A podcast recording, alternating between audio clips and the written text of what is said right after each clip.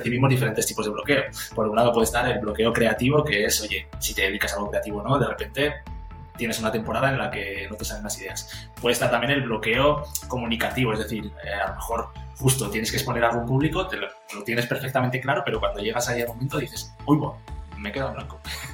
Lo tenía súper bien trabajado, pero ostras, me queda en blanco y no me sale. O, o, el bloqueo de, a veces pasa cuando lo de las contraseñas, estas cosas, ¿no? Joder, la, el pin de tu tarjeta, que lo sabes perfectamente, pero justo te pone nervioso, lo metes dos veces mal y ya te bloqueas y no sale. Capacidad de poder sostener en el tiempo una actividad cognitiva funcional. Y esta es la palabra importante, funcional, que sirva para algo.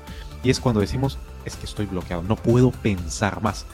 Y es el bucle más incómodo después del emocional el bloqueo. Un cerebro bloqueado, pero bien gestionado, rinde más que un, un, cerebro no bloqueado, pero mal gestionado. De allí la importancia del cerebro injodible que tanto hablamos y de la autogestión cerebral.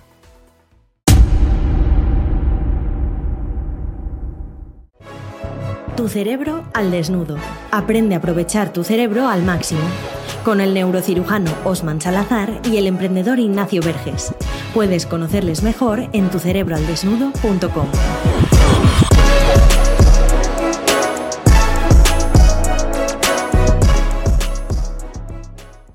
Te damos la bienvenida una semana más al podcast de Tu Cerebro al Desnudo. Estamos aquí con nuestro querido neurocirujano Osman para desnudar nuestros cerebros, entenderlos y aprender algo que nos pueda ayudar a potenciarlo. ¿Qué tal estás, Osman? Un poco bloqueado, tío. La verdad que, no sé, tengo la cabeza ahora mismo que ya ni para atrás ni para adelante. Estoy bien, pero no sé muy bien qué hacer. ¿Tú qué tal? ¿Cómo estás? Pues un poco igual también, pero es, bastante común, ¿no? Es malo de tener el cerebro bloqueado, ¿no? Hay mucha gente que está como nosotros ahora, ¿o qué? Eh, sí. Desafortunada o afortunadamente, es muy frecuente. Y lo, creo que lo más importante es quitarle la, la connotación negativa que tiene el bloqueo. El bloqueo tiene una función positiva. Lo único es que es muy difícil estar así y lo sabemos nosotros porque nos está ocurriendo ahora mismo. Entonces, es un buen momento para abordar la neurociencia del bloqueo, ¿no? O sea, ¿qué es lo que pasa en el cerebro cuando se bloquea? Pero es incómodo. O sea, en primera persona, con todo y que sepas de la ciencia del cerebro y todo da igual, es muy incómodo. No sé cómo tú llevas el tuyo, pero yo el mío lo llevo fatal. No, tengo la curiosidad porque, como has dicho, tiene una parte positiva. Yo no se la veía, yo no le veía ninguna. Entonces, luego eh, ya llegaremos ahí, pero luego la veremos a ver cuál es. Eh, lo primero, yo creo que es, Osman, explicar es lo que tú decías, ¿no? ¿Qué es el bloqueo? ¿Qué es, ¿Qué es lo que pasa ahí en nuestro cerebro? Luego veremos que hay diferentes tipos de bloqueo, pero así en rasgos generales, no sé si qué es lo que pasa dentro del cerebro cuando te bloqueas. Es, el bloqueo se define como la disminución, la parada o el cese del ritmo normal de procesamiento de información de un cerebro. Es importante que un bloqueo cerebral para ti no es lo mismo que un bloqueo cerebral para mí. Vale. Puede ser que, por ejemplo, tus capacidades cognitivas son más altas que las mías y tú estás bloqueado y aún así yo te veo que vas como un tren comparado conmigo, ¿no? Entonces, más allá de una definición general, que sí, en efecto, es la disminución o parada de, la, de las de el ritmo del procesamiento de la, de la información por parte de un cerebro, no es directamente comparable entre un cerebro y otro. Y eso es lo primero, el qué es. Vale. Y con esto vamos trabajando, porque nos hemos quedado bloqueados un poco. no, porque luego sería eh, a mí me viene a la cabeza hablar de, no sé si a nivel interior, o sea, estructural y funcional del cerebro hay diferencia, pero nosotros percibimos diferentes tipos de bloqueo. Por un lado puede estar el bloqueo creativo, que es, oye, si te dedicas a algo creativo o no, de repente tienes una temporada en la que no te salen las ideas. Puede estar también el bloqueo comunicativo, es decir, eh, a lo mejor justo tienes que exponer algo en público, te lo, tienes perfectamente claro, pero cuando llegas ahí al momento dices, uy, bueno, me queda en blanco. lo tenía súper bien trabajado, pero ostras, me queda en blanco y no me sale.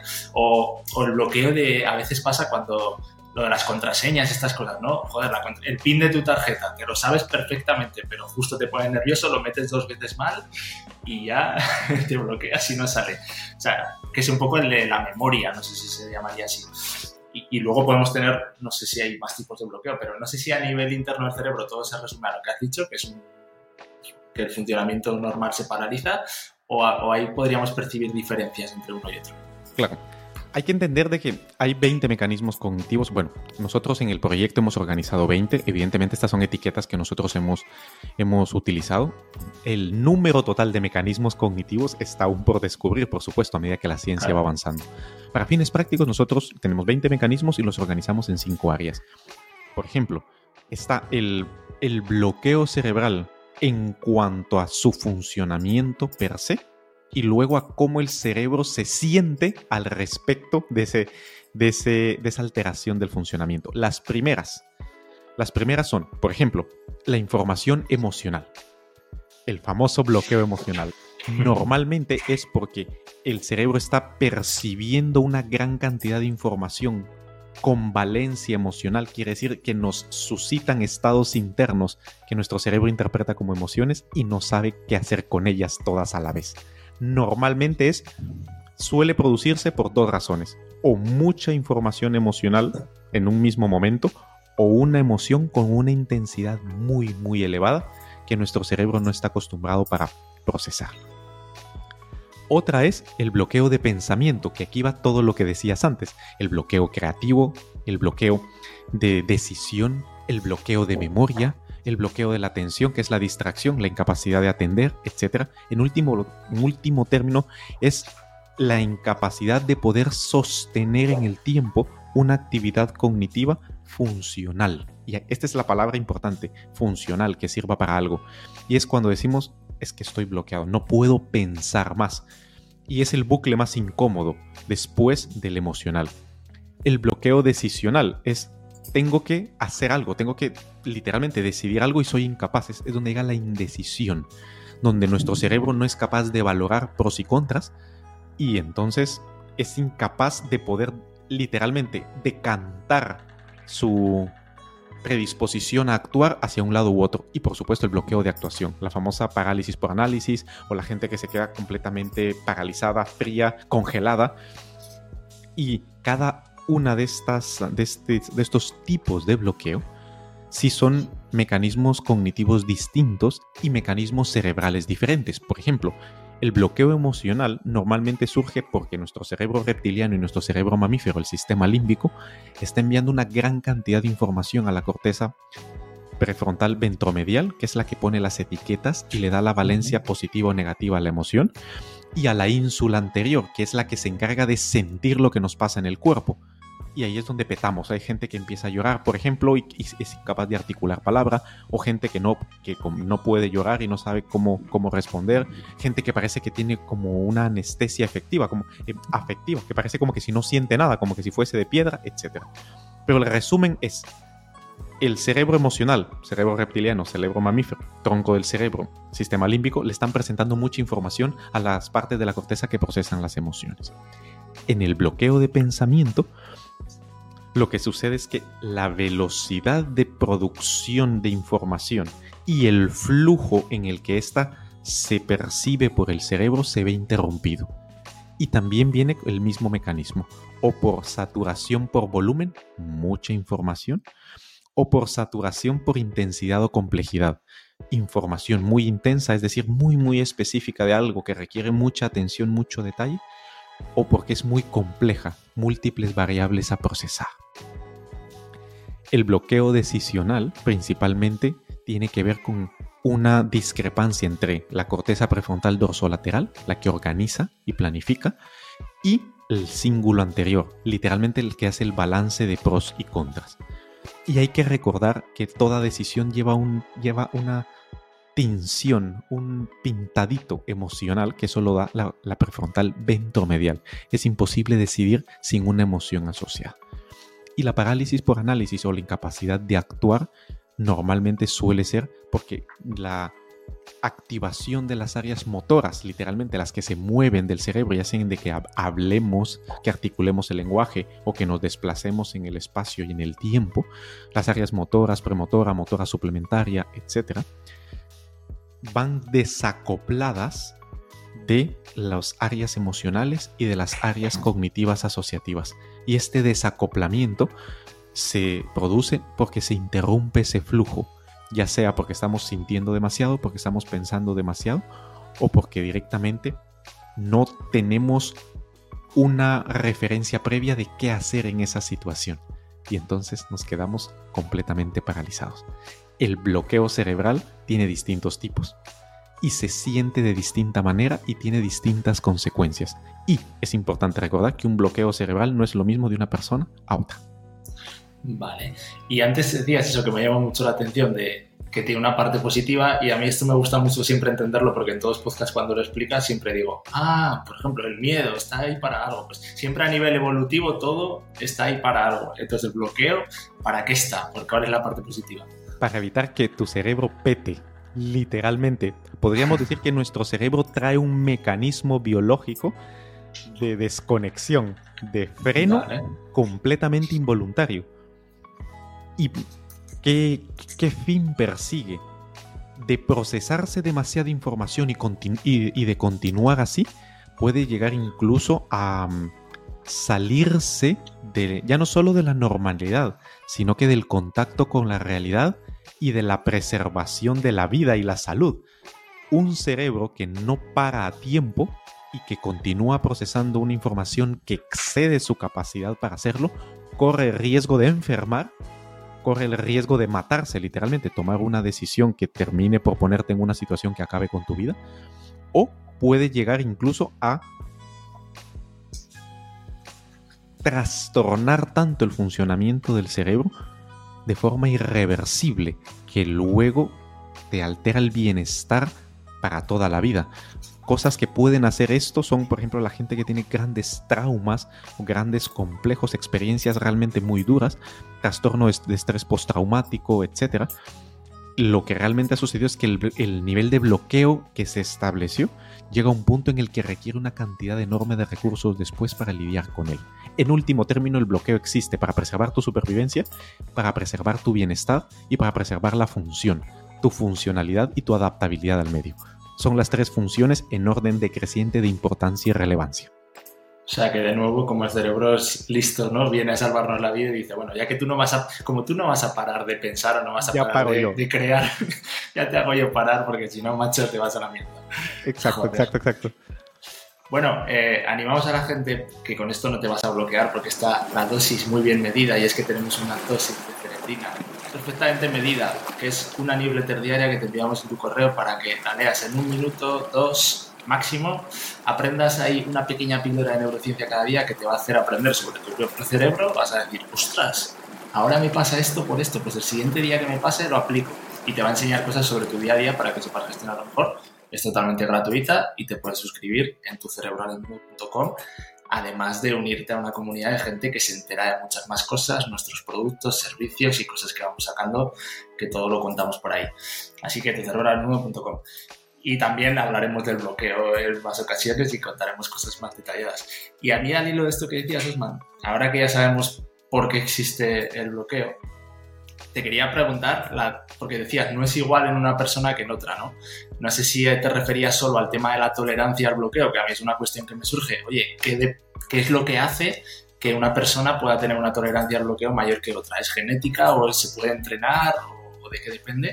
Y no sé las otras diferencias que decías de una persona a otra. principalmente son, son dos.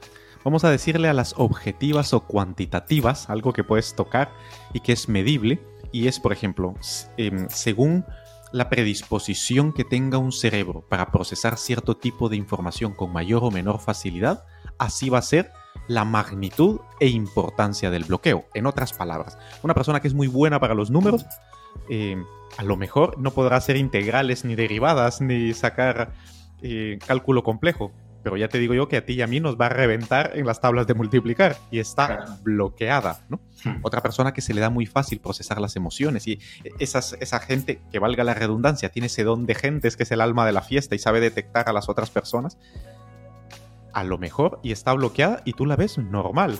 Mientras que una persona bastante cateta emocionalmente como yo, guiño guiño, eh, con un mínimo de dificultad, se me nota muchísimo que algo me sucede, ¿no? Entonces, es el rango que tiene un cerebro para ser efectivo para procesar ese tipo de información. A una persona se le puede notar muchísimo porque tiene un cerebro relativamente poco predispuesto a procesar esa información, mientras que otro tiene más facilidad. Ese es un aspecto.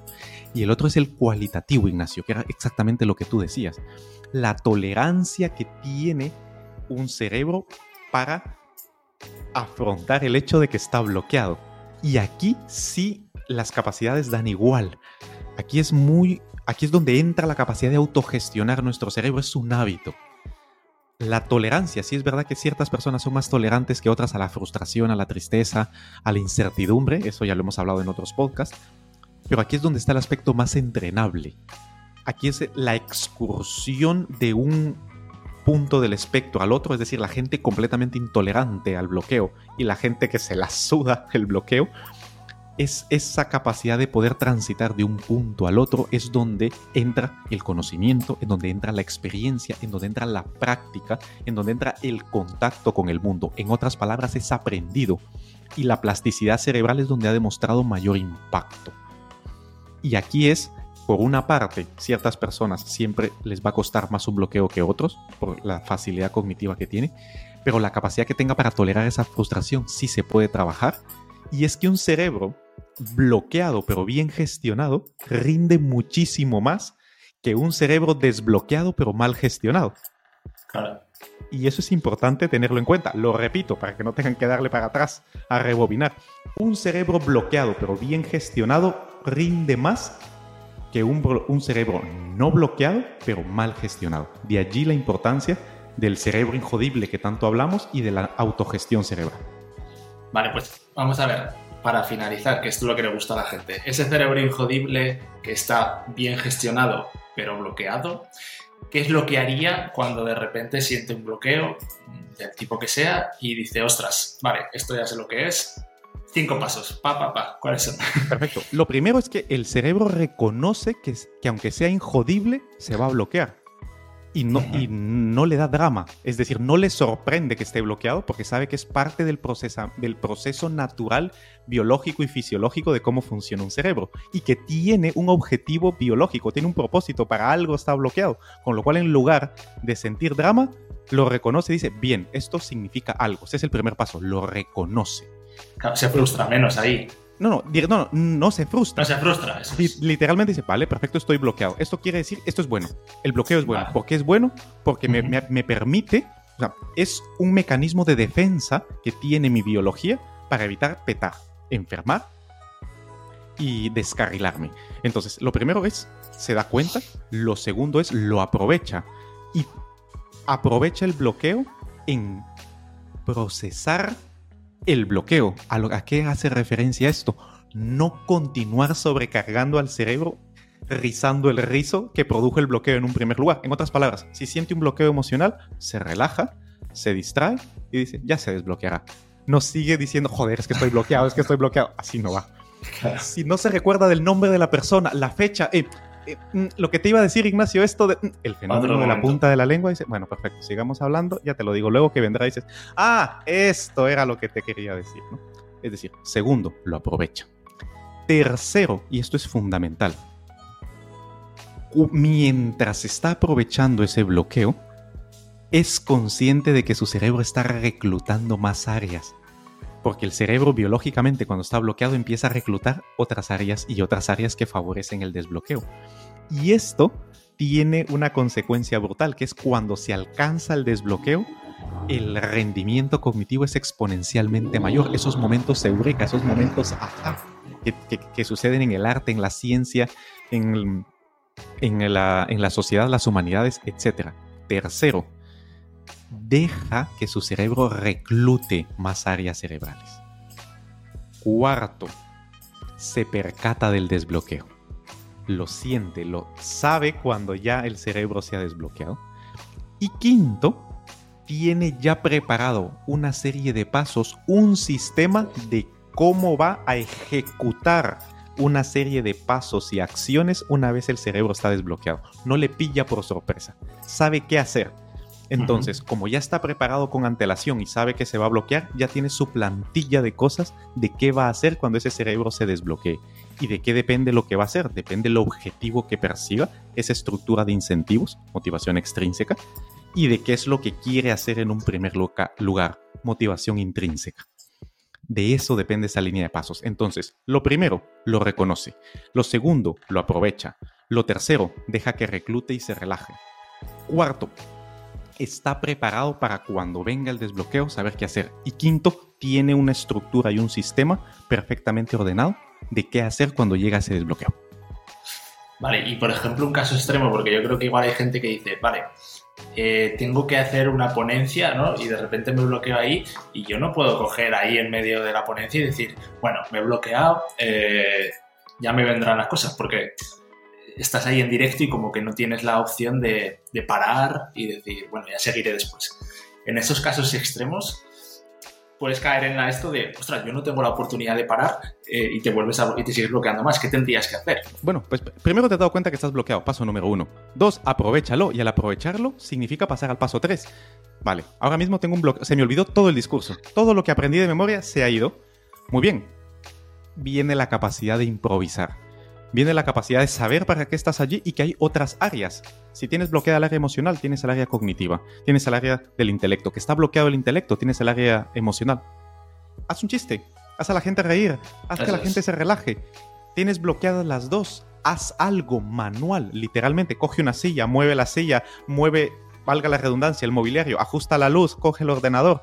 La gente se queda un poco despistada y es muy probable que al pasar a otra modalidad cognitiva, tu cerebro se desbloquee lo suficiente como para que te permita seguir. Entonces, has seguido el principio. Uno, lo has detectado. Dos, lo has aprovechado. Y tres, has permitido que tu cerebro reclute otras cosas. Te has preparado, porque como eres un cerebro injodible, ya te lo has gestionado y has dejado en la organización del evento. Aquí has dejado, por ejemplo, un boli, aquí un pendrive, aquí anclas que te servirán que si te bloqueas en determinado momento lo puedas utilizar. Coges el pendrive o coges el rotulador y empiezas a hacer rayas en una pizarra. La tienes ahí detrás por si se va la mierda el, PowerPoint. Tienes, por ejemplo, una melodía, una música, por si, por si algo falla. Tienes, coges un boli, un lápiz, un, algo que te que te sirva de ancla para cambiar de modalidad cognitiva. En los casos extremos, un cerebro injodible ya va preparado sabiendo que eso le puede pasar. Y vamos al paso número 5. Tiene ya una serie de pasos de qué hacer para cuando ese momento llegue. No tiene que pensar, solo tiene que ejecutar. Bueno, yo creo que los cinco pasos están claros para el podcast. Eh, creo que ha quedado una idea general bastante interesante. Y ahora pues yo ya le diría a la gente, si quieres un paso más, eh, para eso en nuestra lista de correo tenemos, por ejemplo, nuestro personal brainer, que hay personas con las que trabajamos esta parte más en profundidad, pero ya es un trabajo que nos tenemos que meter en el interior de su cerebro y ayudarles con más tiempo. No sé, Osman, yo creo que ha quedado un repaso general bastante interesante. Bueno, mi pregunta para ti entonces es, ¿se te ha desbloqueado el cerebro o no? Sí, la verdad que ya me he olvidado, estamos aquí hablando de otra cosa. Así que ya está, desbloqueado. Muy bien, pues entonces esperemos que nuestra querida audiencia también esté, esté desbloqueada y recordar, esto es fundamental, si no controlamos nuestro cerebro mediante la acción, este nos lo controla a nosotros mediante el pensamiento y la emoción. ¿Te ha gustado este podcast? Compártelo, igual puedes ayudar a alguien. Y para dar el siguiente paso, suscríbete a nuestra lista de correo en tucerebroaldesnudo.com. Recuerda, si no controlas tu cerebro, este te controla a ti.